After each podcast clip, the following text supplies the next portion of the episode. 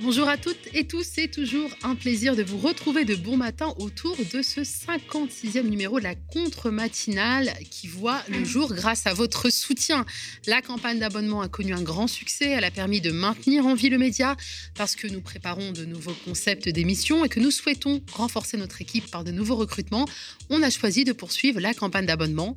Aujourd'hui, nous avons besoin de convaincre 5000 nouveaux abonnés à rejoindre l'aventure d'un média indépendant et véritablement inclusif. La souscription ne vous coûte que 5 euros par mois, mais vous pouvez toujours donner plus.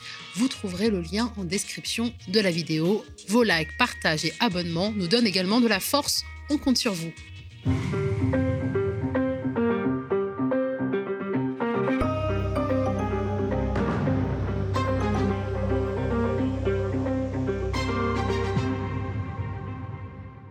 Législative en Seine-Saint-Denis, le maire de Stein, Asdine Taibi, et vice-président du Parlement de l'Union populaire, a annoncé mardi 14 juin 2022 le retrait de sa candidature pour le second tour des élections législatives en Seine-Saint-Denis et son départ du Parti communiste français. On en parle avec Asdine Taibi. Vous avez sûrement vu passer l'information hier, hein, une information rapportée par Mediapart. Une trentaine d'agents du ministère du Travail se sont invités mardi 14 juin dans le bureau du directeur de l'unité de Seine-Saint-Denis pour réclamer la réintégration de leurs collègues contractuels, remerciés parce que son titre de séjour a expiré à la précarisation du personnel s'ajoute la violation de leurs droits les plus élémentaires. Au sein de l'inspection du travail, les conditions de travail semblent se dégrader à mesure du temps qui passe et les ministres qui se succèdent. Les syndicats et le ministère du Travail ont recensé 12 suicides ou tentatives de suicide en moins de deux ans dans les services de l'inspection. On en parle avec Alexandra Abadi, secrétaire nationale CGT. Avez-vous déjà entendu parler de l'automédia? Ce nouveau phénomène sociotechnique né de l'association de la fonction vidéo des smartphones et de la fonction partage des réseaux et applications numériques a notamment permis de promouvoir le mouvement des Gilets jaunes à une vitesse extraordinaire.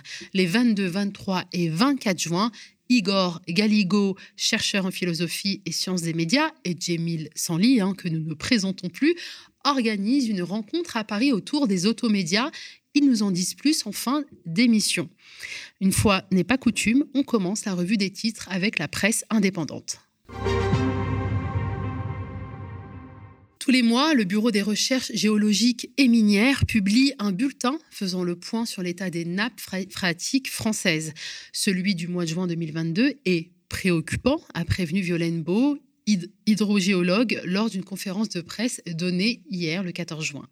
Les niveaux d'eau, les niveaux d'eau souterraine sont considérés comme bas dans le centre-ouest de la France, le centre-est de la et le sud-est, je vais y arriver. Ils sont même très bas en Charente. Si cette situation est normale en plein été, elle est plus rare début juin. Les nappes ont reçu en moyenne 70% moins d'eau que celles qu'elles reçoivent habituellement durant cette période, souligne Violaine Beau. Les niveaux des nappes ont commencé à baisser dès les mois de janvier et février, soit deux à trois mois en avance par rapport à d'habitude. Un constat qui laisse craindre une situation compliquée cet été alors que les prévisions météorologiques s'annoncent n'annonce pas de pluie. Au 14 juin, 36 départements étaient déjà en restriction d'eau. 117 arrêtés préfectoraux sont actuellement en vigueur. Alors que la France s'apprête à supporter une vague de chaleur sans précédent pour un mois de juin, l'économiste Maxime Combe a appelé, dans un billet publié sur son blog Mediapart, à nommer cet épisode canicule Total Énergie numéro 1. Les climatologues sont formels, le réchauffement climatique généré principalement par la combustion des énergies fossiles augmente la fréquence, l'intensité et la durée des vagues de chaleur, explique-t-il. Ce résultat, hein, comme le montre le dernier rapport du GIEC, est très robuste. Ainsi, pour Maxime Combe, il convient de nommer les responsables des catastrophes, telles que les entreprises du secteur des énergies fossiles, qui, je cite, continuent d'exploiter de nouveaux gisements, d'en exploiter plus et de refuser d'arrêter d'investir. Et parce qu'elle est l'une des principales multinationales françaises, qu'elle continue à investir massivement dans les énergies fossiles et qu'elle est un acteur majeur du lobbying anticlimatique en France et en Europe, Total Energy incarne parfaitement une part conséquente de la responsabilité des catastrophes climatiques. Sans surprise, les législatives dominent l'actualité de la presse mainstream. Mais avant de parler du second tour, hein, qui arrive à grands pas, on aimerait s'arrêter sur cette une de Libé. Alors ne vous fiez pas à la photo qui malencontreusement éclipse une terrible nouvelle. Hein. Selon une première expertise balistique révélée par Libération et Mediapart, le policier mis en examen pour homicide volontaire dans l'affaire du Pont Neuf après la mort de deux occupants d'une voiture le 24 avril dernier, a effectué plusieurs tirs depuis le côté et l'arrière du véhicule qui pourraient avoir été les tirs mortels. L'enquête de libération vient ainsi mettre à mal la version des forces de l'ordre selon lesquelles la voiture fonçait vers le tireur quand il a fait feu. Et quand la thèse de la légitime défense est écartée, est-ce qu'on peut dire la police tue? La majorité présidentielle sortante et l'alliance de gauche se livrent une course effrénée aux voix en vue du second tour des législatives. Le parti d'Emmanuel Macron n'a pas énoncé de consignes claires en cas de second tour NUPS et Rennes, provoquant des remous au sein de ses troupes, rapporte Le Monde. Troisième force du premier tour, le Rassemblement national renforce son implantation électorale au-delà de ses bastions traditionnels, notamment en zone rurale au front anti-Mélenchon bâti par La République en marche, on est tenté de répondre par un front anti-Macron du côté du chef de file des Insoumis. La NUPS espère ainsi, euh, espère aussi attirer à elle l'électorat Rassemblement national en surfant sur le rejet d'Emmanuel Macron. L'Alliance entend mobiliser les abstentionnistes en agitant le spectre de la TVA sociale. La gauche accuse sans preuve l'exécutif de vouloir augmenter cette taxe après le scrutin pour financer ces réformes, écrit Le Monde. Après un premier tour en demi-teinte pour la majorité sortante, Emmanuel Macron est monté au créneau ce mardi pour remobiliser son électorat, pointant un choix crucial, l'intérêt supérieur de la nation. Il a appelé au bon sens et au sursaut républicain depuis le tarmac d'un aéroport avant de s'envoler pour un déplacement international. Pour le chef de l'État, il est impératif de mobiliser les abstentionnistes après le nouveau record atteint dimanche dernier pour le premier tour des élections législatives. En revanche, il s'est abstenu tenu de donner des consignes de vote en cas de duel entre l'alliance de la gauche et le RN. La coalition Ensemble fait notamment des appels insistants aux électeurs, les républicains, en agitant le chiffon rouge de la NUPS, alors que plus de 270 duels opposeront des candidats de la majorité à ceux de la gauche. Législative en Seine-Saint-Denis, le maire de Stein, Asdin Taibi, et vice-président du Parlement de l'Union populaire, a annoncé ce mardi le retrait de sa candidature pour le second tour des, élections législatives en Seine-Saint-Denis et son départ du PCF. Écarté par l'accord signé par les instances nationales du PCF avec la France insoumise au profit de Soumia Brouha, Asdin Taibi, maire PCF depuis 2014 et vice-président du Parlement de l'Union populaire, a décidé de ne pas céder et a maintenu envers et contre la logique des appareils sa candidature aux élections législatives 2022 dans la quatrième circonscription de Seine-Saint-Denis, bastion communiste. Candidat dissident, il était arrivé en deuxième place au premier tour derrière Soumia Bourraa, candidate désignée pour porter les couleurs de la NUPS, qui est arrivée en tête avec 36,13% des voix contre 21,43% pour Asdine Taïbi. Bonjour Asdine. Taïbi. Bonjour. Merci d'avoir accepté notre invitation. Alors, Merci à vous. Euh, peut-être avant de, parler hein, de votre retrait euh, dans le cadre donc de ce second tour et de votre départ du PCF, on peut peut-être expliquer aux spectateurs, aux téléspectateurs de, du média et à nos auditeurs pourquoi vous aviez décidé de maintenir euh, votre candidature au premier tour alors qu'une autre candidate avait été investie par la NUPS. Oui, j'ai décidé de maintenir ma candidature maintenant il y a quelques semaines, puisque euh, euh, j'ai dénoncé une, mascarade euh, électorale et, politique qui a été organisée par, le PCF, en tous les cas par, le, par les instances du PCF de, la Fédération 93 et puis les, responsables locaux, hors Stein, je dis bien, puisque la section PCF de Stein et son secrétaire était euh, de tout soutien avec moi. Donc, euh, une mascarade s'est organisée pour, euh, en effet, écarter totalement ma candidature au moment où, justement, un accord avait été signé entre, entre, l'AIFI et, et, puis le PC, cet accord NUPS, qui permettait pour le PCF de, de choisir sans aucune difficulté tout autre candidat. Donc, une candidate est sortie du chapeau au moment où j'avais déposé ma candidature. J'étais le seul en lice, donc le seul qui était invité à être consulté par, par les communistes, et ce, ne fut pas le cas. Donc, j'étais face à, deux, hypothèses, et j'ai consulté mes, mes, amis et camarades autour de moi. La première hypothèse, bon, c'est de, de, se résigner, comme comme beaucoup le font malheureusement. Et la seconde hypothèse, c'est peut-être de se dire d'aller, d'aller jusqu'au bout et de se présenter malgré, euh, malgré un, accord euh, euh, qui a été conclu au sommet et qui a bénéficié aux manœuvres du, PC, du PCF. Donc voilà, je me suis maintenu, j'ai bien fait de me maintenir. On a fait un très très bon score. Mm. On a fait un très bon score, plus de 21% dans un contexte particulier, 21%, sachant que je n'avais aucune aucun, aucun soutien euh, financier, logistique, etc. On avait, nos, on avait nos bras, nos têtes, on était euh, des centaines, des centaines de, militants euh, sur le terrain et d'amis. Et donc voilà, très bon score. Et d'ailleurs, j'en profite pour dire que sur les quatre villes, j'étais largement en tête ici à Stein, ce qui conforte aussi mon ancrage local. ici à Stein, puisque j'étais à, plus de 41%, donc en tête dans tous les bureaux de vote de, la ville de, de Stein. Donc voilà, donc Oui, vous avez parlé même à Stine Taibi de d'hold-up euh, électoral, vous parlez même d'escroquerie en bande organisée.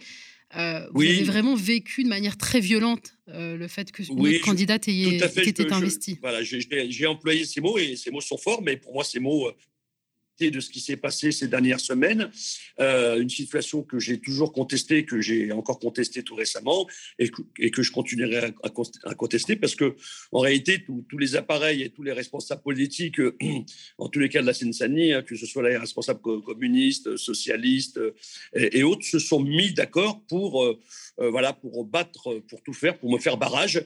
À aucun moment ces responsables dits de gauche euh, se sont battus euh, contre, euh, contre le, projet Macron, se sont battus contre la droite, mm. contre l'extrême droite, alors que nous, avec mes amis et camarades, on a mené bataille justement pour faire part, pour faire, faire part des propositions de Mélenchon, pour justement monter la sauce pour exiger que Mélenchon soit Premier ministre, pour partager avec les habitants le, en partie le, le projet de l'avenir en commun. Donc on était vraiment dans une campagne politique, mais une campagne aussi humaine et fraternelle, alors qu'en face, ils ont décidé en tous les cas de mener une campagne très violente euh, sur fond de haine, euh, et puis dans les réseaux sociaux, bien évidemment, avec des propos racistes extrêmement graves, euh, des propos, je dirais, calomnieux. Donc voilà, on a, on a su faire face. Et, si vous voulez, si on a pris la décision avec, avec les amis, les camarades, euh, de sortir du jeu alors qu'on pouvait se maintenir au second tour, le, notre score était euh, plus qu'honorable, on aurait pu se maintenir au second tour. Si nous avons souhaité, parce que contrairement aux appareils, j'ai souhaité en tous les cas échanger avec l'ensemble de, de, de, la base. Nous nous sommes réunis euh, lundi soir, dimanche soir plutôt, nous étions à peu près une, au moins une soixantaine de personnes, et puis lundi pareil, et nous avons convenu qu'il était beaucoup plus sage et beaucoup plus responsable puisque notre enjeu euh, pour nous, c'est aussi l'avenir, c'est de construire euh, sur la circonscription et au-delà une véritable démarche citoyenne collective, un mouvement euh, fort qui pourrait euh, s'agréger avec ce qui a été mis en place par le collectif On s'en mêle, mais qui pourrait aussi également euh, venir appuyer l'engagement le, que je mène, y compris avec ma suppléante Karima, dans le cadre de la nouvelle, du, nouveau Parlement de l'Union populaire. Il faut savoir que j'y suis membre, je suis toujours membre, ainsi que Karima, ce qui n'est pas le cas de la candidate qui qui, est, qui sera toute seule au second tour. Donc voilà, donc nous, on a tenu un discours de vérité, un discours qui consistait à dire que nous, nous étions et nous sommes toujours les premiers soutiens de Mélenchon.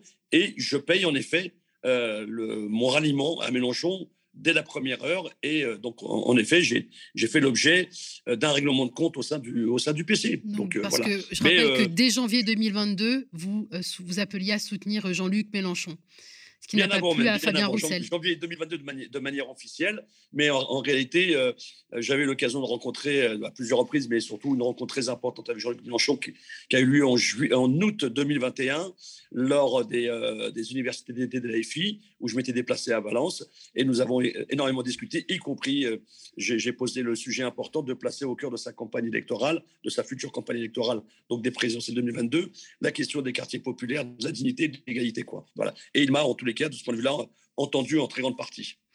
D'autres candidates, je pense notamment à Elsa Fossillon, avaient appelé à soutenir euh, euh, Jean-Luc Mélenchon. Alors comment vous expliquez euh, cet acharnement contre vous?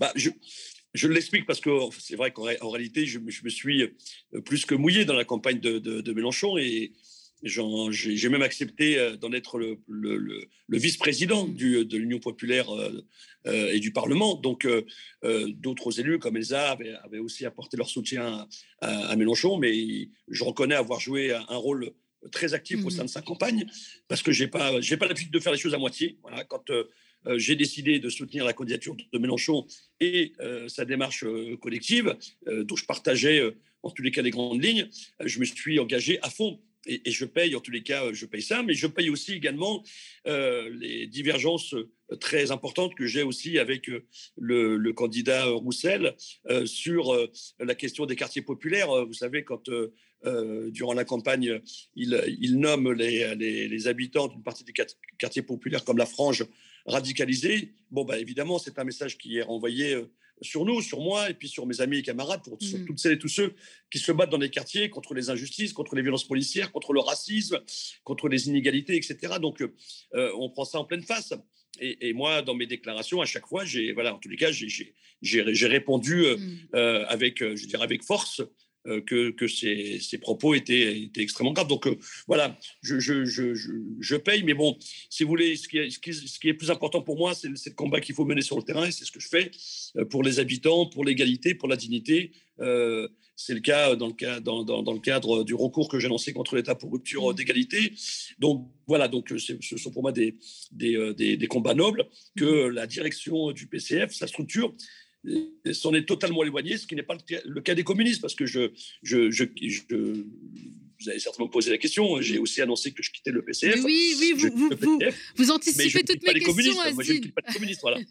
oui, Vous, vous militiez donc au sein du PCF pendant 35 ans et vous décidez de quitter le parti. Bon, on devine les raisons, mais alors pourquoi ne pas avoir choisi de rejoindre la France insoumise, puisque depuis janvier, même août 2021, vous soutenez Jean-Luc Mélenchon? Oui, alors évidemment, je, quitte le PCF, pour autant, euh, je quitte le PCF, je quitte l'appareil du PCF, euh, même si euh, cet appareil ne m'a, voilà, cet appareil-là, je, voilà, je, n'étais pas coquiné à cet appareil, j'étais communiste comme beaucoup de communistes, et pour autant, je reste toujours communiste et je ne quitte pas mes amis et camarades communistes parce qu'on va mener des batailles ensemble. évidemment, en quittant le PCF, ce n'est pas ma, première, enfin, mon, mon, premier réflexe, ce n'est pas pour dire je vais, je vais rejoindre une autre écurie. Donc, les choses elles vont, euh, elles vont évoluer euh, en fonction de, voilà, de, du, contexte politique.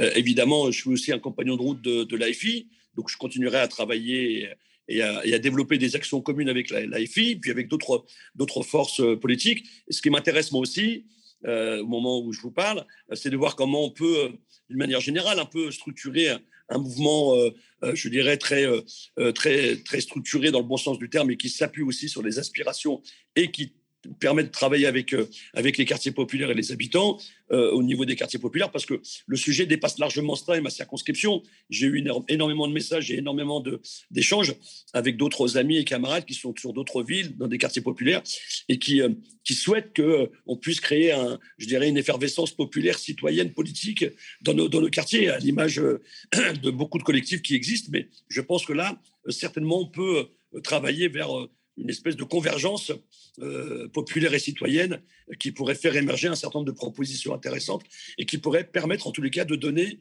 de porter la voix euh, des quartiers euh, populaires, des habitants, cette voix qui est souvent oubliée, abandonnée, méprisée, ignorée. Alors, à Zintaibi, je crois qu'il y a eu un petit problème de, connexion, mais je vous demande juste un tout petit peu de patience. Nous devrions retrouver le maire de Stein, Asdin Taibi. Bon, on, on m'informe qu'il ne sera pas possible donc de rétablir la connexion malheureusement avec euh, Azin Taibi. On va donc poursuivre Là, le programme. Vous avez sûrement vu passer hier l'information rapportée par Mediapart. Une trentaine d'agents du ministère du Travail se sont invités hier dans le bureau du directeur de l'unité de Seine-Saint-Denis pour réclamer la réintégration de leurs collègues contractuels depuis deux ans au pôle entreprise, emploi et solidarité de l'unité départementale du ministère. Remercié parce que son titre de séjour a expiré. Pour eux, le ministère aurait dû en tant qu'employeur, faire une demande d'admission exceptionnelle au séjour permettant aux jeunes hommes d'être régularisés par le travail, accompagné par une large intersyndicale qui va de la FSU à la CGT en passant par la CNT et Sud, les agents du ministère ont pris tour à tour la parole pour dire leur colère face à la décision du ministère de précariser un collègue qui était déjà précaire. À la précarisation du personnel s'ajoute la violation de leurs droits les plus élémentaires. Hein. Souvenez, vous hein, nous avions reçu aux médias Gérald Lecor, un inspecteur du travail persécuté en raison de son engagement syndical. En tant que dirigeant de l'Union départementale CGT, je participe à euh, deux organismes euh, consultatifs, dont l'un qui s'appelle l'Observatoire du dialogue social et dont je viens d'être nouvellement euh, exclu euh, le 31 décembre dernier, euh, l'administration a euh, cru bon de m'exclure, considérant qu'aujourd'hui, il ne serait pas possible d'être inspecteur du travail et de représenter la CGT dans des instances dites de dialogue social. On est sur un ministère du Travail qui, depuis, on va dire, une bonne dizaine d'années, multiplie les réformes pour mettre au pas les fonctionnaires de l'inspection du travail, considérant qu'ils sont trop indépendants. Une situation problématique, hein, non seulement pour Gérald Lecor, mais aussi pour l'inspection du travail, hein, dont les conditions de travail semblent se dégrader à mesure du temps qui passe et des ministres qui se succèdent. Je suis arrivée à un moment où il y a eu des réformes des lois de finances sur les budgets de l'État qui, hélas, créent le cadre pour ces restructurations incessantes. En avril, nous avons subi une restructuration des services de l'État qui ont notamment donné lieu à des fusions de services, mais également à des départs de services auprès de la préfecture. La première conséquence de cette réforme, c'est une dégradation des relations individuelles de travail. C'est-à-dire qu'il y a une déshumanisation et qu'on ne se parle plus entre agents et qu'on ne se voit plus. Et ça peut donner lieu à des situations très graves, mais qui sont aussi liées à des problèmes de dysfonctionnement matériel. Et à titre d'exemple, à ce jour, il y a des retards de paiement de plus de six mois en matière d'action sociale. Et la deuxième conséquence, c'est que ça ne marche pas. Alors ça ne marche pas tout d'abord parce que ça n'a pas été préparé correctement et surtout parce qu'il n'y a pas d'effectifs. Les usagers, si rien ne fonctionne, ben, ils vont plus venir. Donc après, l'État pourra dire, vous voyez, les services de l'État ne servent à rien, donc autant les supprimer. C'est une question de choix politique. Nous aurions pu aussi citer l'affaire d'Anthony Smith. L'inspecteur du travail a été sanctionné en 2020 par Elisabeth Borne alors qu'elle était ministre du Travail pour avoir demandé à une association d'aide à domicile de fournir à ses employés des masques et du gel hydroalcoolique. Cette même Elisabeth Borne qui exigeait pourtant la mise en place de sanctions plus dissuasives et plus rapides à l'encontre des entreprises face à la flambée des cas du Covid. Selon les inspecteurs du travail, ces sanctions vont à l'encontre des règles de l'Organisation internationale du travail sur l'indépendance de l'inspection du travail et contribuent à la dégradation des conditions de travail, poussant certains agents au suicide. Les syndicats et le ministère du Travail ont recensé 12 suicides ou tentatives de suicide en moins de deux ans dans les services de l'inspection. Des enquêtes sont en cours pour établir un éventuel lien avec les conditions de travail. Que se passe-t-il au sein du ministère du Travail. On en parle avec Alexandra Abadi, secrétaire nationale CGT. Bonjour Alexandra. Bonjour. Merci, merci d'avoir accepté euh, notre invitation. Je vais vous reposer cette question très simple. Qu'est-ce qui se passe au ministère du Travail depuis une dizaine d'années? Euh, bah, alors, ce qui se passe effectivement, c'est que euh, on a euh, des conditions de travail de plus en plus dégradées, alors dues à différents facteurs. On, peut, on peut dire disons, les diviser en deux. Hein. On a euh, euh, des, problématiques euh, au niveau des ressources en, termes d'effectifs, de, personnel, et puis on a aussi des problématiques liées plus à des problèmes juridiques et à ce qui se passe par rapport à, à, la réglementation en droit du travail. Donc, si on reprend la question des effectifs, aujourd'hui, on a environ 20 millions de, salariés euh, en France, 3,8 hein, euh, millions d'entreprises. Euh, combien d'agents de contrôle pour contrôler l'application du droit du travail dans ces entreprises? Au jour d'aujourd'hui, on a 1700 postes d'agents de contrôle seulement pour ces 20 millions de, de salariés il devrait y en avoir 2000 en principe selon les, chiffres du, ministère, mais donc il y a 300 postes qui sont vacants, ça veut dire plus de 15% euh, des, des, effectifs euh, de contrôle qui ne sont pas pourvus euh, actuellement. Euh, et en plus avec euh, effectivement une baisse constante des effectifs euh, depuis un certain nombre d'années, donc 20% de postes supprimés ces dix dernières années, ce qui effectivement apparaît énorme. donc voilà, vous avez un certain nombre de, de, territoires, puisque les agents de contrôle sont compétents sur un territoire géographique. Euh, et donc, vous avez un certain nombre de territoires euh, géographiques où euh, vous n'avez plus d'agent de contrôle qui est en poste pour pouvoir répondre aux demandes des salariés qui, rencontrent des problèmes dans leur entreprise avec leur employeur, ce qui pose quand même de réelles difficultés. Donc ça, c'est une des, premières difficultés. L'autre difficulté qu'on rencontre, euh, effectivement, c'est, euh, ça n'aura échappé à personne, hein, euh, j'imagine, la casse constante du Code du travail depuis quelques années maintenant. Hein, on a eu effectivement les lois Macron, on a eu la loi travail de Myriam El Khomri, et puis on a eu, qui est venu parachever tout ça, on va dire, hein, les ordonnances Macron, et donc toutes ces lois qui effectivement, ben, finalement, suppriment euh, un certain nombre de, droits sociaux pour les salariés qui rendent euh, du coup euh, le contrôle aussi plus compliqué, qui rendent les réponses à apporter aux usagers parce que euh, les agents de contrôle de l'inspection du travail, euh, ils reçoivent et ils sont en contact direct avec des salariés qui viennent euh, leur expliquer les problématiques qu'ils peuvent rencontrer. voilà, un salarié qui a des problèmes de rémunération, qui a des problèmes de, harcèlement au travail, qui a des problèmes de paiement de salaire, il, vient voir l'inspection du travail ou les représentants du personnel également.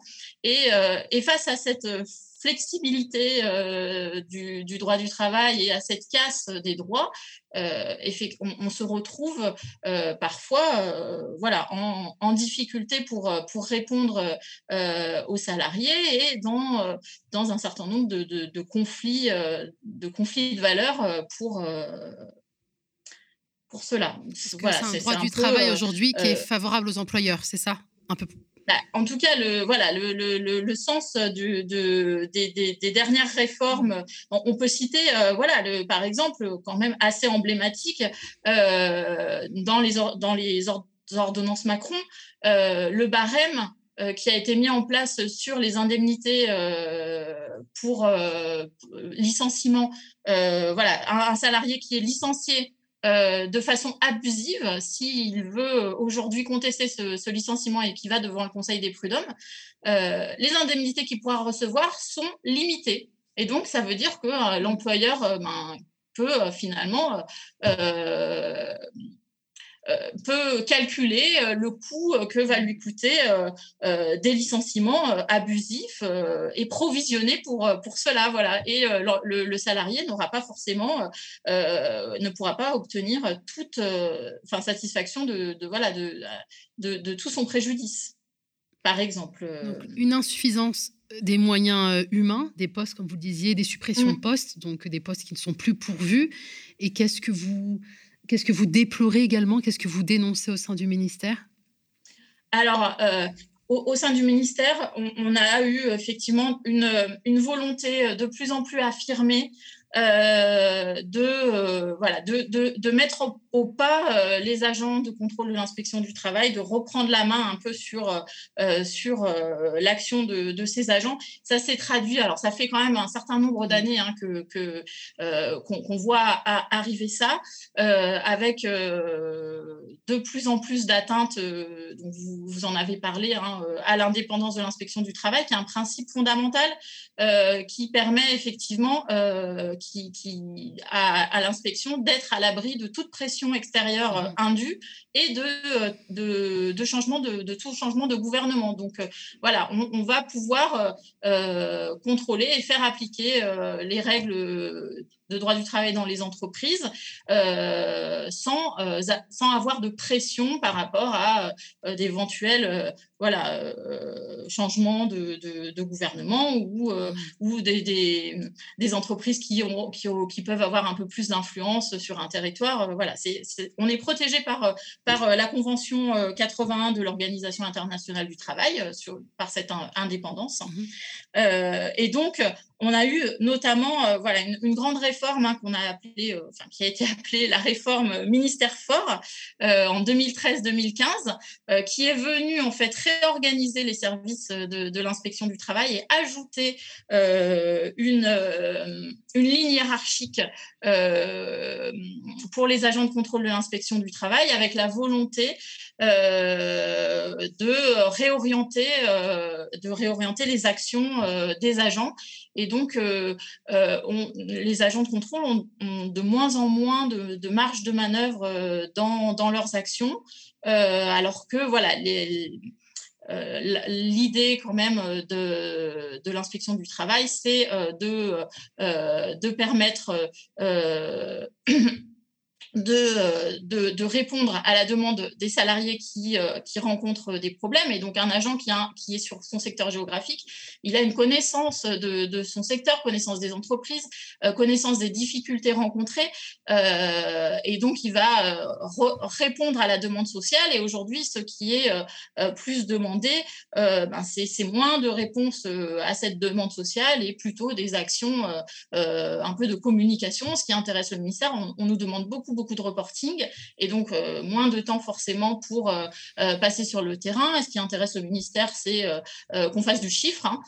donc voilà, de, pouvoir justifier d'un certain nombre de, contrôles sans s'intéresser finalement à l'intérêt de ces contrôles et aux résultats concrets pour, pour les salariés. Alors que si vous prenez par exemple, euh, voilà, un, contrôle euh, sur euh, la rémunération. par exemple, voilà, une entreprise qui ne va faire faire des heures supplémentaires à, ses salariés et puis ne va pas toutes les, toutes les rémunérer. Ce sont des contrôles qui prennent du temps.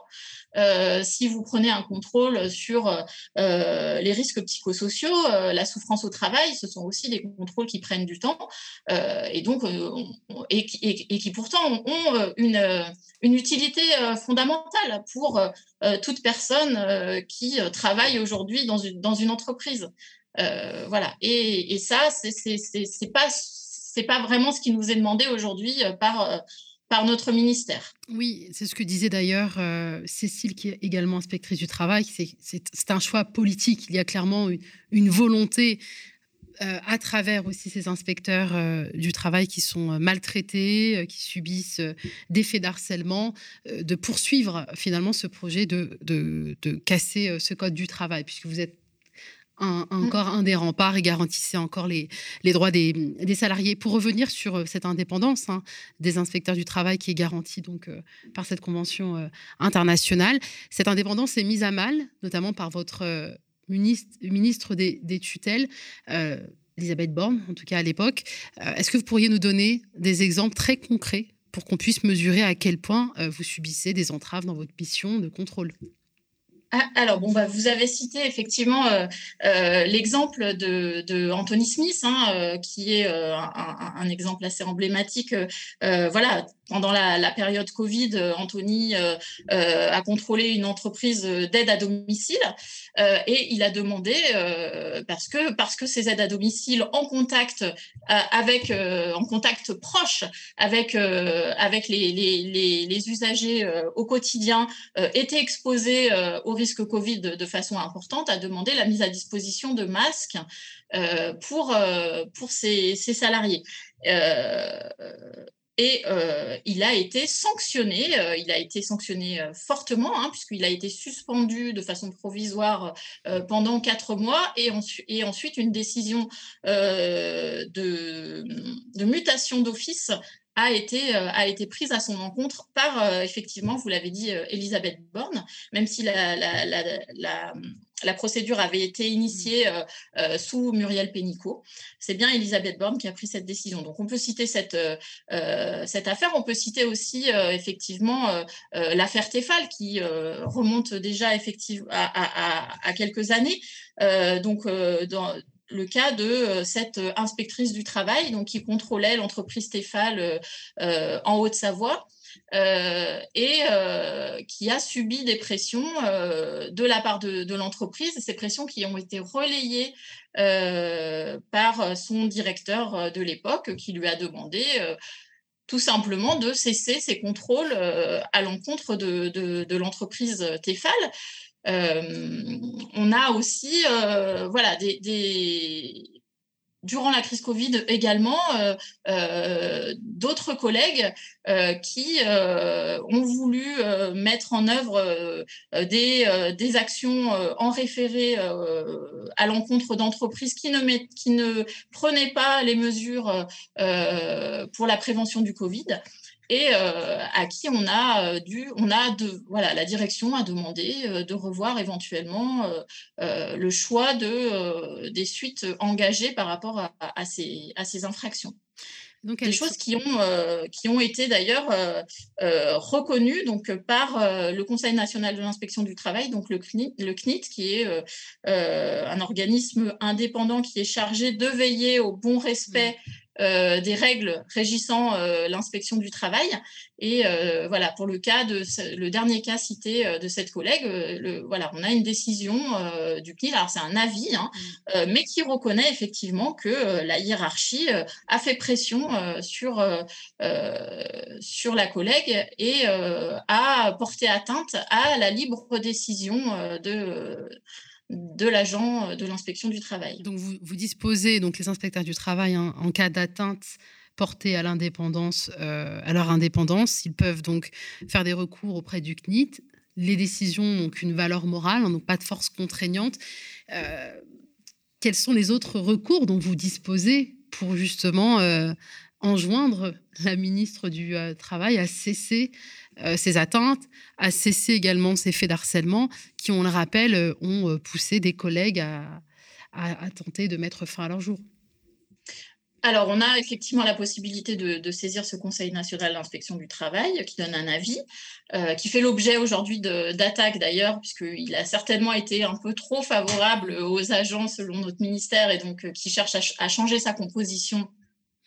voilà nos organisations syndicales ont déposé euh, une plainte devant le Bureau international du travail euh, suite à la crise Covid euh, et recensant effectivement toutes les situations remontées par les collègues d'atteinte à leur indépendance. donc, ça va évidemment de l'affaire Anthony Smith à d'autres situations qui n'ont pas forcément donné lieu à des sanctions des agents, mais des agents qui ont vu leur, euh, leur euh, direction, euh, leur demander de, de modifier un courrier fait à, à une entreprise, qui ont qui, des, directions même qui, qui, ont appelé directement euh, les entreprises contrôlées par les agents. Enfin, voilà. Donc, toutes ces situations ont été recensées par nos organisations syndicales et nous avons donc euh, déposé plainte auprès du Bureau international du travail euh, pour atteinte à la dépendance. Et puis, bon, bah, la, dernière, effectivement, action que nous avons, bah, c'est l'action syndicale. Hein. donc, mmh. voilà, vous avez cité hier euh, ce rassemblement qui a eu lieu, alors c'est pas, pas sur une problématique d'atteinte à la dépendance, mais voilà, nous avons euh, euh, l'action syndicale et c'est dans ce cadre-là et c'est suite effectivement à ces difficultés que nous rencontrons dans le travail que nous avons en intersyndical décidé d'organiser donc la semaine prochaine du 20 au 22 juin à la Bourse du Travail de Bobigny, nous organisons ce que nous avons appelé les assises du ministère du Travail et donc où nous invitons les agents du ministère à se réunir et à venir pendant trois jours discuter euh, du sens de nos missions, discuter du ministère du Travail que nous souhaitons, euh, des, problématiques rencontrées et finalement des, revendications que, nous souhaiterions euh, porter. Voilà, donc pendant, pendant trois jours, on, va discuter dans différents ateliers sur les différents aspects de, nos métiers pour redonner du sens à, à, notre travail qui aujourd'hui en manque beaucoup.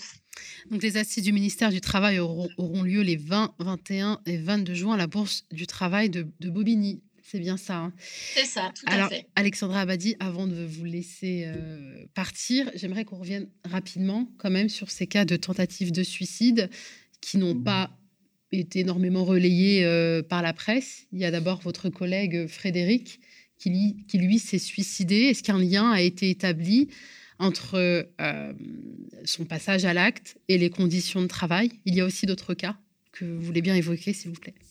Alors oui, on, a, plusieurs cas effectivement assez récents. Donc euh, euh, un suicide voilà, très, très récent d'un collègue le mois dernier, pour lequel aujourd'hui donc le CHSCT a demandé à ce qu'il y ait une enquête qui soit faite pour déterminer si ce suicide est en lien avec, avec le travail, puisque voilà, ce sont des situations complexes. Et donc, dans, dans ces situations, nous demandons systématiquement à ce qu'il y ait une enquête CHSCT sur le sujet. Et en fonction des, conclusions de, de l'enquête, voilà, nous nous, communiquerons par rapport, euh, par rapport à ces situations. Euh, il y a eu aussi euh, une tentative de, suicide d'une collègue il y a deux, trois mois, en début d'année. en région parisienne. Alors là, pour le cas, pour, pour le coup, assez clair, hein, puisque cette tentative de suicide faisait suite euh, immédiatement suite à un entretien avec sa hiérarchie au cours duquel euh, la hiérarchie euh, lui a fait un certain nombre de reproches sur l'atteinte de ses objectifs. voilà, donc on a ces situations. Et de façon générale, effectivement, nous sommes très inquiets actuellement sur la santé des collègues avec de nombreuses alertes dans les services qui, bah, qui, qui, qui, se multiplient. Euh, voilà, et puis euh, euh, peut-être un autre signe hein, du fait qu'on ne se sent pas forcément très bien au ministère du Travail. Mmh. on a de plus en plus également de, collègues qui demandent à bénéficier de, ruptures conventionnelles. Mmh voilà, chose qui avant n'était pas possible hein, dans la fonction publique. Et aujourd'hui, bon, bah, on voit que, que les agents, ils ne sont pas forcément très, très bien dans, leur, dans leur travail. C'est quand même incroyable que l'employeur, hein, on le rappelle, hein, parce que c'est tellement invraisemblable hein, ce, que, ce que vous nous rapportez, l'employeur est quand même le ministère du Travail, le ministère du Travail qui maltraite, euh, qui maltraite ses agents. Est-ce qu'il est y a une cellule psychologique qui a été mise en place? Comment vous arrivez à, à supporter euh, bah, ces faits d'harcèlement, ces mobilisations qui, aussi demandent beaucoup euh, d'énergie. Comment, comment vous allez, tout simplement? Euh, alors, on ne va pas forcément toujours très bien. En tout cas, voilà, les, au niveau des organisations syndicales, on essaie euh, quand même. Euh, on ne se résigne pas, les agents ne se résignent pas. Voilà, ils ont quand même une certaine idée de, leur métier. on, on, connaît l'utilité euh, de, nos métiers, que ce soit euh, pour les agents de contrôle, mais aussi pour tous les autres agents euh, du ministère du Travail, hein, puisqu'il y a aussi d'autres missions que, que l'inspection du travail au ministère du Travail, notamment voilà, tous les agents qui ont été mobilisés pendant la crise Covid sur l'activité partielle et qui ont voilà, été, ont fourni un, travail énorme. donc, on connaît l'utilité de, de, nos missions et on, on cherche voilà, par tous les moyens à faire entendre euh, à faire entendre ça. Euh, et c'est pour ça que, que, nous organisons aussi ces mmh. assises du ministère. C'est aussi pour essayer de, euh, de, de, redonner un peu d'espoir, de, de, redonner du sens à tout ça. Merci beaucoup, Alexandra Badi. Hein. Je rappelle qu'Alexandra Badi pardon, est secrétaire nationale CGT, ministère du Travail. On vous rappelle des dates très importantes hein. le 20, les 20, 21 et 22 juin. Ce sont les assises du ministère du Travail qui auront, qui auront lieu à la Bourse du Travail à Bobigny, à l'initiative des syndicats CGT, FSU, Sud et CNT du ministère du Travail. Encore merci, Alexandra Badi. Merci. Avez-vous déjà entendu parler de l'automédia? Ce nouveau phénomène hein, sociotechnique né de l'association de la fonction vidéo des smartphones et de la fonction partage des réseaux et applications numériques a notamment permis de promouvoir le mouvement des Gilets jaunes à une vitesse extraordinaire. C'est grâce aux technologies automédiatiques que les Gilets jaunes ont pu tisser un réseau médiatique alternatif face aux chaînes d'information dominantes qui lui a conféré une puissance de socialisation sans précédent depuis 50 ans. Autre date à retenir, les 22, 23 et 24 juin 2022, 2022 hein, bien sûr, Igor Galigo, chercheur en philosophie et sciences des médias, et Djemil Sanli, notre collègue du média, organisent une rencontre à Paris autour des automédias. Ils nous en disent plus tout de suite, maintenant, avec Djemil, entrée fracassante sur le plateau du média. Salut Nadia. Salut, comment ça va Djemil Très bien, très bien, merci. Merci. Alors, est-ce qu'Igor est là? Je suis là. Super. Vous m'entendez bien Bonjour Igor, ça va? Bonjour. Ça va très bien, merci. Il faut absolument que vous nous parliez de cette rencontre et peut-être que vous pourriez avant tout un peu plus développer sur les automédias. Tout à fait. Alors, tout part d'un constat, tu l'as très bien dit à l'instant, de cette révolution, on utilise le terme révolution médiatique, qui est en cours et depuis déjà un petit moment, qui effectivement est arrivée avec euh, la démocratisation des appareils qui permet aux citoyens et citoyennes de, se transformer un peu en automédia. Parce qu'un automédia, c'est ça. Euh, Igor en dira plus juste après, mais un automédia, c'est quoi? C'est pas être journaliste, c'est pas être un média comme le média, par exemple, ou TF1 ou BFM, c'est le fait que demain, tu as un téléphone, même maintenant, tu en as déjà un, tu, euh, tu filmes une une action dans ta ville, euh, une violence policière, je ne sais quoi encore comme scoop, tu le publies, tu automédiatises quelque chose. Et là, euh, cette, euh, cette révolution médiatique qui s'est organisée pendant le, mouvement des, des, Gilets jaunes, puis ensuite, j'en viens, d'ailleurs, moi, avant de devenir journaliste plus tard, vient bousculer finalement l'ordre établi dans le monde médiatique et même du journalisme. Et donc voilà, de ça, de ce constat-là, que Igor a fait, que j'ai fait aussi. Euh, Igor qui vient d'un autre milieu social, d'un autre monde que moi. Ces deux mondes vont se rencontrer une, nouvelle fois, je dirais, parce qu'il y a déjà eu des précédents, pour non pas constater, mais pour agir. Voilà ce que j'en dis, et Igor pourra peut-être... Euh, euh, puis le média, bien sûr, dernière petite chose, le média est partenaire de cet événement, on le remercie. Très bien. Igor, tu aimerais ajouter, compléter peut-être le propos euh, de, de, de, Jamil, hein, qui lui est sur le terrain, tandis que toi, tu es là, tu analyses un petit peu tout ça. Oui, en effet. Euh, en fait, euh, pour moi, l'intérêt du mouvement automédiatique, qui a en effet pris son essor au moment des Gilets jaunes, du mois en France, puisqu'il y avait eu d'autres précédents dans d'autres régions de la planète. Je pense notamment au printemps arabe, je pense mmh. notamment à Hong Kong, je pense à Occupy euh, Wall Street. Euh, c'était plusieurs euh, régions du monde où la population, en particulier celle qui menait un combat politique, s'était saisie des moyens d'information et de communication numérique à des fins politiques. Donc il y avait eu d'autres précédents dans l'histoire, on va dire, politique de notre monde. Et là, c'est, je pense, en France, le mouvement des Gilets jaunes, le premier moment historique où les couches sociales populaires se saisissent d'appareils euh, technologiques à des fins euh, politiques.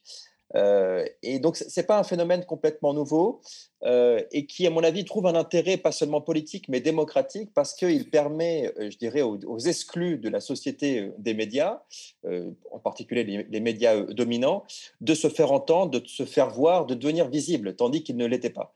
Encore une fois, ce n'est pas un constat nouveau. On sait très bien, lorsqu'on regarde les, les grandes chaînes d'information, les médias dominants, qui sont toujours les mêmes qui sont sur les plateaux télé. Ce sont des blancs, des hommes, plutôt des riches, plutôt des libéraux. Euh, et Sauf donc, aux médias. Sauf médias. On ne peut pas dire que le plateau est blanc, riche. Et... Évidemment. justement, c'est ce qui fait tout l'intérêt du média et c'est ce qui fait euh, votre force et votre, et votre exception dans le paysage médiatique et audiovisuel français. Mais vous êtes une exception. Mm. Et euh, lorsqu'on regarde l'ensemble des autres médias, il y a une homogénéité très forte à cet endroit-là. Et c'est vrai que les, les, les, réseaux sociaux numériques ont permis euh, aux invisibles de s'exprimer, d'être un peu plus visibles, justement. Euh, et euh, nous, ce qu'on veut essayer de je veux dire que l'intérêt de cet événement-là, c'est de pointer qu'il ne faudrait pas être dupe euh, des, objectifs des grandes plateformes numériques que sont Facebook, que sont Twitter, que sont Twitch, que sont YouTube, que sont Instagram ou que sont aujourd'hui TikTok pour pouvoir essayer de remporter des batailles politiques. En effet, depuis quelques années, il y a une floraison importante d'ouvrages en sciences des médias, en sciences politiques, qui ont euh, révélé, qui ont mis au jour que euh, toutes ces, grandes plateformes du capitalisme numérique, euh, en fait, trahissent les, ambitions politiques et les ambitions révolutionnaires des populations. Je pense notamment aux travaux de la chercheuse américano-turque Zemdeb Tufekci, qui a publié dans un ouvrage qui, de référence aujourd'hui, qui s'intitule Twitter et les gaz lacrymogènes, force et fragilité de la contestation connectée. Je pense encore euh, à l'ouvrage récemment édité en anglais qui va être traduit en français de Jeanne Schrady qui s'intitule La révolution qui n'était pas comment l'activisme numérique favorise les, conservateurs. Je pense encore en France à, à, plusieurs ouvrages du chercheur Olivier Hertzscheid, L'appétit des géants, pouvoir des algorithmes, ambition des plateformes, ou encore Le monde selon Zuckerberg, portrait et préjudice. Donc ça, c'est que, trois exemples, mais trois exemples très éloquents qui montrent qu'aujourd'hui, les, les ambitions révolutionnaires qui se passent sur les plateformes numériques sont systématiquement trahies. Il y a de l'émulation. Je ne dis pas qu'au moment des Gilets jaunes, il n'y a pas eu des capacités de coordination et d'expression euh, qui ne sont pas apparues au moment des Gilets jaunes, mais que les succès politiques, eux, ne sont pas remportés. Et donc, euh, je dirais que l'enjeu de cet événement, c'est non seulement de faire reconnaître la valeur, on va dire, médiatique et politique de ce nouveau mouvement automédiatique populaire qui, est, euh, qui est apparu en France au moment euh, des Gilets jaunes, mais aussi, je dirais, notre enjeu politique devient aujourd'hui un enjeu technologique. Il ne s'agit plus euh, de construire des plateformes qui permettent aux couches sociales populaires de s'exprimer, mais il s'agit de produire des plateformes qui permettent aux couches sociales populaires d'avoir un véritable débat politique d'avoir des délibérations politiques, euh, chose qu'elles ne peuvent pas faire aujourd'hui sur les plateformes du capitalisme numérique actuel. Et donc c'est ça notre enjeu, c'est d'une part arriver à faire reconnaître la valeur de ces figures automédiatiques dont Gémil est issu, euh, mais aussi d'inventer de nouvelles infrastructures technologiques qui permettront aux couches sociales populaires euh, de réaliser, en tout cas d'espérer pouvoir réaliser leurs ambitions politiques. Et donc, euh, l'enjeu de cette rencontre-là, c'est pas seulement de donner la parole aux automédias, mais c'est de permettre aux automédias de rencontrer des chercheurs en sciences des médias, en sciences des techniques, en sciences de l'information et de la communication, et de rencontrer des chercheurs en sciences du numérique et en développement informatique pour produire ensemble, ces trois catégories socio-professionnelles-là, un nouveau système automédiatique voilà, qui euh, puisse porter justement les ambitions politiques des couches sociales populaires. Donc, je crois que c'est ça aujourd'hui. Notre objectif démocratique aujourd'hui, c'est un objectif technologique. Il n'y aura pas de démocratie, il n'y aura pas de visibilité et de pouvoir du peuple, on pourrait dire, si on ne construit pas les plateformes numériques qui permettent justement à ce peuple non seulement de s'exprimer, mais aussi de s'organiser, de débattre et de construire un mouvement politique digne de ce nom. Donc, c'est plateforme. Mais, non, mais, non, mais c'est comment dire, c'est très limpide. Donc tant mieux, c'est parfait pour euh, pour nos auditeurs et nos, et nos spectateurs. Donc si on a bien, si, j'ai bien compris, parce que je suis sûre que Jamie l'a parfaitement compris. Donc euh, euh, l'ennemi des automédias finalement, ce sont ces plateformes qui ont permis à ces automédias euh, d'exister. Donc aujourd'hui, elles viennent limiter la performance de ces automédias à cause euh, de, cette dictature de l'algorithme euh, qui vient, ce qu'on appelle les shadowban, même invisibiliser des contenus. Et donc, ce que vous proposez avec Gemil, c'est de, contribuer à la production d'informations à travers une révolution médiatique. C'est ça, c'est d'ailleurs même le nom de la, de la rencontre. Igor met, beaucoup le, le, point sur euh, le design de l'information. Il appelle ça comme ça, c'est-à-dire que c'est vraiment euh, créer d'autres canaux. Disons que le média, nous, euh, nous, nous, subissons aussi, et pas que nous, de ce, ce, tu t'appelles ça Shadowban, c'est ça? Tout du moins, les codes mm. et les limites mm. imposées par Google qui détient YouTube. Donc le tuyau, c'est YouTube. On doit, par les vignettes, par notre manière de faire, etc., convenir euh, à ce tuyau-là mm. quelque part. Hein, tu le sais autant bien que moi. Et donc là, il s'agit de, de s'en libérer. Comment? C'est toute la question en fait qu'on va pouvoir aborder. Et c'est ça l'intérêt de cet événement. D'ailleurs, événement euh, auquel tout le monde peut venir participer, événement qui sera physique euh, le 22, 23 et 24 juin au métro Front Populaire. Ça s'invente pas, tu vois, c'est sympa. À la plaine Saint-Denis, dans l'auditorium de la Maison des Sciences de l'Homme, Paris-Nord. Sur trois jours et qui sera aussi disponible en, euh, directement sur le média en, vidéo pour ceux qui ne peuvent pas venir. Et l'intérêt, c'est vraiment de, de, réfléchir à comment faire. On ne on vient pas juste pour en discuter entre, entre intello. Euh, non, non, il y a mm. vraiment, d'ailleurs, il n'y a pas que des gens du, euh, qui viennent pour y réfléchir. Il y a des gens qui viennent pour ça. Tu peux citer certains des intervenants, par, exemple. du coup, il y a deux mondes. Je vais laisser mm. Igor pour, pour donner quelques noms et que, pour présenter qui connaît mieux que moi son propre monde, mais de notre côté, nous avons des, des automédias qui viennent comme le Biais Vert, qui viennent de, Bruxelles spécialement pour nous, Umeco, euh, il y a aussi euh, Jérôme Rodriguez, qui devrait peut-être passer, sans doute, Cerveau non disponible. il passera, sans aucun doute, il sera là. c'est très compliqué d'organiser ce genre d'événement, Igor le confirmera. Il y a Osons Causer qui, qui participera, il y a Cerveau non disponible mm. aussi, qui donc qui, qui, d'ailleurs, qui sont d'ailleurs venus sur le plateau du média il y a quelques mois. Il y a, il y a donc toute, toute une, une, panoplie, le je dirais. Aussi. Le canard réfractaire, je ne peux pas citer tout le monde, bien évidemment. Il y a aussi des, il y a, il y a Crimel, euh, Arrêt sur Image, Le Monde diplomatique, pour le coup, qui, qui viennent compléter ce tableau, finalement, euh, de, pour questionner aussi, quelque part, euh, la confiance et la crédibilité dans les médias dominants, puisqu'ils dominent et qu'ils sont encore là, qui donnent le là dans l'information quand, même, pour la critique de, du journalisme. Parce que tout vient être bousculé, en fait. Tout vient être bousculé, comme il l'a dit, il a prononcé le mot démocratie. Mm. La question de fond, c'est la démocratie. Puisque toi, tu es journaliste, je le suis aussi aujourd'hui, on sait que ça passe par là. Comment nous nous euh, éveillons sur des sujets, comment nous nous politisons? Il y a mille manières. Mais c'est vrai que l'image, les médias et les journalistes qui y œuvrent contribuent pour beaucoup euh, ou pas, c'est-à-dire euh, au fait, hein, ou pas. Hein. J'allais en parler de ces fake news tout à fait, qui sont aussi beaucoup relayés à travers ces automédias. Et par les médias aussi. Il y a des tas d'exemples. Hein. Voilà, donc euh, c'est vrai que c'est une question bien, bien compliquée, mm. bien complexe finalement, auquel on, à laquelle on va accéder durant cet événement-là, mais c'est vraiment euh, la question de fond, c'est une question démocratique et une question de, de, de, de design de l'information, c'est-à-dire vraiment de créer, comment créer, comment se libérer des chaînes, des GAFAM en partie, et de leur, euh, de leur code pour mhm. gagner vraiment en liberté euh, et servir d'autres intérêts, un intérêt politique et démocratique réel. créer une nouvelle plateforme, est-ce que c'est une possibilité? Ben voilà, en tout cas, c'est notre, c'est notre ambition. Mmh. Alors, c'est une, ambition qui n'est, qui n'est pas nouvelle. Beaucoup s'y sont essayés, s'y mmh. sont fracassés parce qu'on est face à un impérialisme à la fois économique et technologique extrêmement puissant face à nous.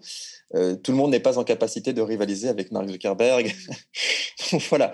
Mais si vous voulez, c'est un combat de longue date. C'est un combat qu'il faut mener euh, voilà, et de, toutes les manières qu'il faut mener. Parce que si on ne mène pas ce combat, c'est la fin de la démocratie, tout simplement. Euh, donc euh, euh, voilà, je pense qu'il faut à un moment donné ajouter aussi, essayer d'ajouter une pierre à l'édifice de ce combat-là. Et c'est ce qu'on va essayer de faire, notamment à travers les, les, principes philosophiques d'un philosophe, je pense, important au XXIe siècle, qui nous a quittés il y a pratiquement deux ans maintenant, qui s'appelait Bernard Stiegler, et qui avait élaboré euh, une philosophie de la contribution, dans lequel il essayait de repenser euh, les mécanismes de la démocratie à travers le paradigme de la contribution. Euh, mmh. comment est-ce que tout à chacun peut-il contribuer à la production des savoirs? Eh bien, nous, nous nous demanderons comment est-ce que tout à chacun peut-il ou peut-elle contribuer à la production de l'information.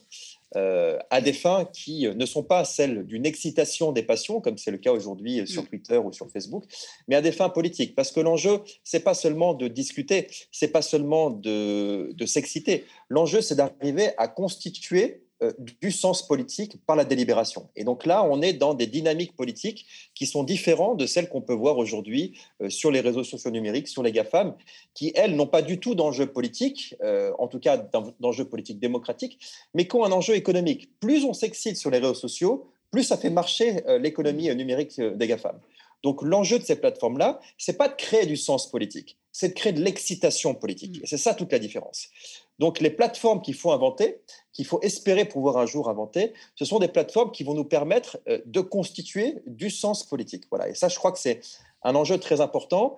Et euh, la constitution, la réalisation, l'invention de ces plateformes-là ne pourra pas se faire sans la participation du mouvement automédiatique avec euh, celui de chercheurs en sciences de l'information et de la communication, en sciences des médias, enfin, des chercheurs en général, qui permettent de faire des analyses sur, euh, je dirais, l'état technologique et politique de notre démocratie, mais qui permettent aussi d'avoir une distance, une réflexivité par rapport à toutes ces, dynamiques-là, mais aussi des développeurs informatiques, des développeurs, on va dire, numériques, qui vont produire ces plateformes-là. Eh bien, nous, ce que nous proposons les 22, 23 et 24 juin, donc c'est-à-dire c'est la fin de la semaine prochaine, c'est que euh, ces trois acteurs socio-professionnels puissent se rencontrer et discuter afin de poser les fondements à la fois économiques, politiques et technologiques d'un nouveau monde automédiatique qui puisse un jour espérer remporter des victoires politiques. Et euh, en quoi les, médias alternatifs, par exemple comme le média, euh, ne seraient pas une alternative suffisante Pourquoi on a besoin de ces automédias? Parce que finalement, la mission qui leur est dévolue est aussi remplie par ces, par ces médias indépendants. Alors, c'est une très bonne question, mais en fait, euh, c'est pas qu'il y a un besoin, c'est qu'il y a un fait. Mhm. Il y a un fait. Il y a un fait et il faut, il faut le voir en face. C'est-à-dire qu'il y a vraiment euh, des personnes, là, on a cité tout à l'heure euh, Rodriguez, Jérôme Rodriguez, c'est un automédia. Ce n'est pas un mhm. journaliste. Mhm. D'ailleurs, je ne pense pas qu'il veuille, veuille, le devenir. Mais il y a donc il y a un fait, on doit regarder en face les choses. Il y a, on, l'a dit au début, on va pas le redire, mais il y a quand même cette révolution technologique qui permet euh, euh, cette, cette, explosion d'automédia quelque part. Et avec ça, on fait quoi en fait? C'est important de, de, de s'arrêter de réfléchir à cette question pour en faire quelque chose, tant qu'à faire, d'utile à, la démocratie et à, je dirais, l'élévation euh, démocratique de toute la population. Vaut mieux que ça tombe de ce côté que de l'autre, hein, euh, hypothétiquement. Donc voilà, la question n'est pas est-ce que les personnes veulent devenir journalistes ou je ne sais quoi. Il y a, ils sont là, ils sont automédias, ils, ils, permettent une automédiatisation d'informations. Euh, effectivement, tu parlais des fake news tout à l'heure, c'est possible, mais pas que. J'en suis l'exemple. Et puis voilà, par exemple, mais je ne suis pas le seul. Et c'est intéressant, c'est même très important, plus qu'important, euh, d'aller euh, au fond du sujet et d'essayer d'imaginer un avenir qui soit euh, bénéfique, en fait, finalement, démocratiquement. On, y a des, toutes les semaines, toi comme moi, comme plein de gens ici, faisons un focus sur les, les, failles de notre démocratie. Et je mm. pense que c'est un levier important à activer. Igor oui, pour, essayer de vous répondre, mm. Nadia, c'est une question très importante que vous, que vous posez. moi, je pense que euh, la démocratie, c'est la participation de tout à chacun euh, à la production des, structures politiques qui euh, organisent notre vie. et je pense que la démocratie, c'est pas seulement quelque chose qui doit se jouer au niveau des instances politiques, c'est aussi quelque chose qui doit se jouer au niveau des instances médiatiques. Et donc, il faut que tout à chacun, en démocratie, au XXIe siècle, puisse aussi participer à la production de l'information.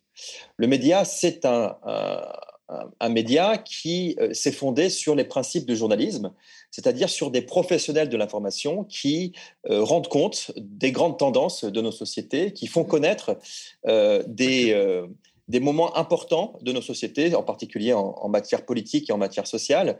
Euh, là, l'enjeu du mouvement automédiatique et l'enjeu du système, euh, on va dire, médiatique que nous essayons, sur lequel nous essayons de, réfléchir, c'est un, système qui voudrait permettre la contribution de tous à la production de l'information.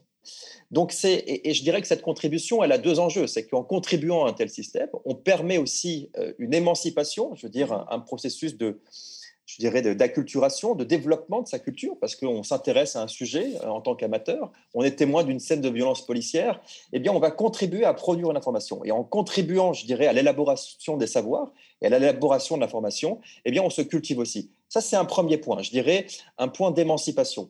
Le deuxième point, euh, c'est euh, aussi que les automédias aujourd'hui, et vous l'avez souligné à un moment donné, sont confrontés aujourd'hui à des problèmes très importants avec tout ce qu'on appelle aujourd'hui et tout ce que le journalisme stigmatise en, l'appelant le complotisme. En fait. Il y a aujourd'hui une scission très, très mmh. forte qui est en train de s'opérer entre d'un côté le monde du journalisme qui prétend détenir et, énoncer des vérités, et d'un autre côté, les automédias qui peuvent parfois partir dans des espèces de délire. Et donc, euh, toute la, polémique autour de ce qu'on appelle le complotisme, c'est une politique qui consiste à euh, stigmatiser le mouvement automédiatique pour montrer euh, sa, son inefficacité en matière de production d'information. Donc, notre enjeu à nous, c'est aussi d'arriver à créer des infrastructures de production d'information qui permettront d'éviter de tomber dans des biais qui euh, nous empêche aujourd'hui, qui empêche le mouvement automédiatique parfois de produire une information de qualité. Mmh. Ce qu'il faut, c'est produire des infrastructures de production d'information qui permettent de produire une information de qualité pour tout le monde et par tout le monde. Ça, c'est extrêmement important. Donc, euh, euh, voilà, je dirais qu'il euh, y a en effet toutes les problématiques qu'on regroupe aujourd'hui dans le monde des, sciences sociales sur la question de la post-vérité qui sont extrêmement importantes et que le mouvement des automédias doit prendre en compte aujourd'hui pour pouvoir arriver à produire une information de même qualité que les journalismes. Voilà. Merci, merci beaucoup Igor Galigo, chercheur en philosophie et sciences des médias qui co-organise donc avec Jamie ici présent cette rencontre euh, qui aura lieu les 22, 23 et 24 juin euh, à la Plaine Saint-Denis dans l'auditorium de la Maison des sciences de l'homme Paris Nord. Donc on parle des automédias avec des journalistes, des développeurs informatiques et des chercheurs. Euh, une réflexion que vous proposez sur les fondements économiques, politiques et technologiques d'un nouveau système contributif automédiatique. J'ai bien révisé mes fiches, n'est-ce pas? Bravo. merci. merci. à, vous. Merci, merci, merci beaucoup. Beaucoup. Et mais c'est quand même l'avant-dernière hein, contre-matinale qu'on vient d'enregistrer. Ici, on, on tourne la, dernière contre-matinale demain. Ça va être, je pense qu'il va y avoir une certaine, ça va être une, une certaine émotion. Non, ouais, ouais, Je, je, sens, je dirais pas qui, mais euh, il y aura des petites larmes qui vont rouler sur les joues de, certaines personnes. Mais ce n'est qu'un au revoir. Voilà, ce n'est qu'un au revoir, puisqu'effectivement, et c'est pour ça qu'on poursuit euh, la campagne d'abonnement, euh, on a besoin de 5000 nouvelles souscriptions pour pouvoir bah, lancer notre nouvelle émission à la rentrée, toujours debout. On vous, on vous en dit plus très vite. D'ailleurs, je crois qu'il y a un clip qui va être diffusé et qui vous raconte euh, un petit peu euh, la, la jeunesse du projet. La jeunesse du projet. Je te remercie. et voilà, si vous avez des questions, euh, si vous avez des remarques, si vous avez des, des messages de soutien, si vous avez de la force à nous envoyer, on lit tout, on lit tout ça demain pour cette dernière contre-matinale qu'on espère un peu particulière, singulière, un peu folle. Soyez là, soyez nombreux on, et nombreuses. on, la prépare, on la prépare en ce moment. Encore merci à vous d'être nombreux et nombreux à nous suivre et on vous dit à demain pour la dernière contre-matinale du média. Au revoir. Au revoir. Au mois de mars, le média était au bord du gouffre et s'en est fallu de peu pour qu'il disparaisse. Mais grâce à votre mobilisation, nous avons tenu bon. Merci à vous. Grâce à vous, nous avons pu produire 150 matinales avec 200 invités qui ont réuni près de 30 millions de vues. Nous avons respecté l'engagement du manifeste du média. Malgré nos modestes moyens, nous avons combattu la haine de l'extrême droite, la violence de la Macronie, mais aussi les mensonges des grands médias. Que la manifestation soit déclarée ou non, on a le droit de dire stop, de dire non dans la rue. C'est un droit, c'est légal, et voici la réponse. Quand j'entends le mot violence policière, moi, moi je, personnellement, je m'étouffe. Je n'ai pas besoin de vérifier que la France soit prête. La France est prête. Et elle est prête parce que nous avons un système de santé extrêmement solide. Depuis trois ans, rien n'a été fait pour l'hôpital. Moins de lits, moins de personnel qu'en janvier 2020. Est-ce que euh, c'est un scandale que l'État, des ministères, puissent avoir recours à des cabinets de conseil? Je vois pas comment on peut pas parler de détournement d'argent public, puisque notre argent public de contribuable n'a servi à rien. Comme vous le voyez, le média a toujours remis l'église au centre du village. Il a donné de la voix aux engagés, aux révoltés, à tous les combats oubliés d'une presse mainstream qui ne donne la parole qu'aux puissants et aux prêcheurs de haine. Au moment où Emmanuel Macron commence son second quinquennat, et même si les législatives peuvent le freiner, nous avons plus que jamais besoin de médias de résistance libres et gratuits. À la rentrée, nous allons revenir encore plus fort, encore plus impertinent. Après avoir fait éruption dans le monde merveilleux des matinales mainstream, nous vous proposons un tout nouveau projet, plus décapant encore, nous incruster dans la case du 18-20h.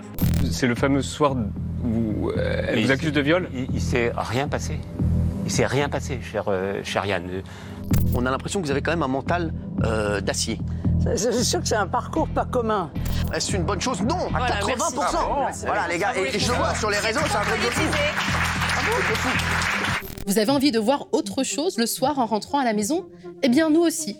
C'est pourquoi nous vous proposerons dès la rentrée une émission à 18h qui s'appellera Toujours debout. Alors non, ce n'est pas une reprise de la chanson de Renaud. Ce n'est pas non plus un hommage à Valérie Pécresse. Debout Toujours debout sera un tout nouveau terrain de débat de critique de l'actualité politique sans détour, avec un regard neuf, un ton décalé, à contre-courant de ce que l'espace médiatique nous sert jusqu'ici, avec des reportages de terrain et des chroniques sans concession. Cette émission, nous allons la construire avec vous, car le média, ce n'est pas seulement une équipe de journalistes professionnels, ce sont 4500 sociétaires appartenant à la plus grande coopérative médiatique de France. Une coopérative engagée qui ne sera jamais sous le joug d'un milliardaire qui dicterait notre ligne éditoriale. Mais vous le savez, si nos contenus vidéo sont proposés gratuitement, leur production coûte cher, très cher. On met un pognon Et un format de l'ambition de Toujours Debout mobilisera des moyens inédits. Ainsi, pour que cette ambitieuse saison 6 du média puisse voir le jour, notre objectif est d'atteindre le prochain palier des 15 000 abonnés. Pour être une véritable alternative médiatique. Abonnez-vous, aidez-nous à atteindre le prochain palier de 15 000 abonnés pour que le média, votre média, reste toujours debout.